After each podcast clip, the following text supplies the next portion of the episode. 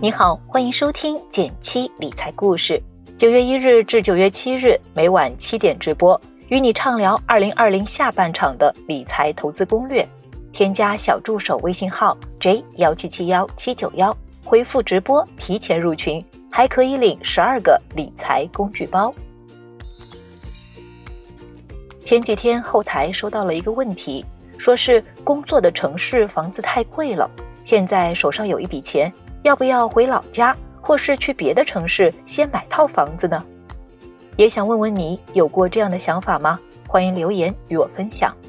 那在这个问题的背后，我想可能有这么几个原因：第一，在大城市买不起房子，如果在其他地方有套房子，也能更安心；第二，有了房子可以保值增值，每月还房贷还能督促自己存钱；第三，想有一份自己的婚前财产；第四，回老家买花的钱更少，压力也小，还能有大房子等等，听着合情合理。但实际上，你真这么做了，坑还挺多的。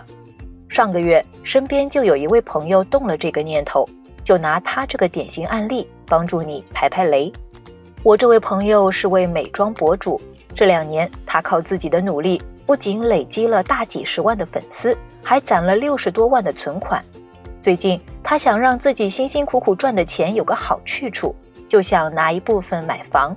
我首先问了问他计划在哪儿买。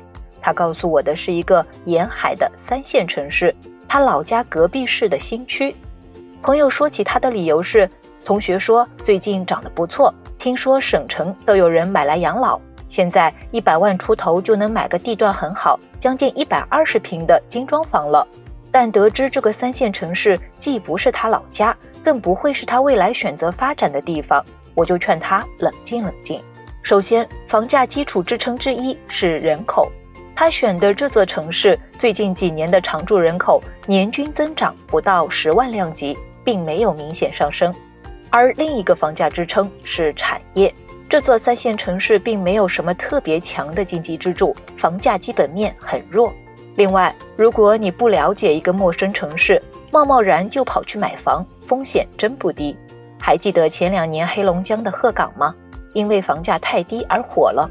当时吸引了一些年轻人去买房，最近其中一个叫徐康的年轻人却用亲身经历证明，缺乏基本面支撑的房价没有最低，只有更低。之前他花三万块买入的房子，最后两万多卖出去了，直接亏损了百分之二十以上。接着我又和他聊了两句，发现他的长期发展计划依旧是在北京，也就是说，他的自住刚需房事实上还得在北京买。一旦他选择贷款买下那套房子，就相当于失去了首房首贷资格。按照目前限购规定，有贷款的前提下，哪怕买北京的第一套房，也必须拿出七成首付，购房门槛大大提高。目前房住不炒的大趋势之下，尤其珍惜首房首贷的资格。第一套房第一笔贷款不仅要格外谨慎，而且更建议在能力范围内用到最足。如果你有计划买房，记得一定要提前了解清楚所在地的房票和贷款政策。目前不少地区的首套资格都在全国范围内认贷。另外，买房的机会成本还在于首付款。虽然朋友目前在北京买房还比较局促，但鉴于他还比较年轻，事业处于上升期，我给他算了一笔账，两年内收获七位数以上的购房资金还是有机会的。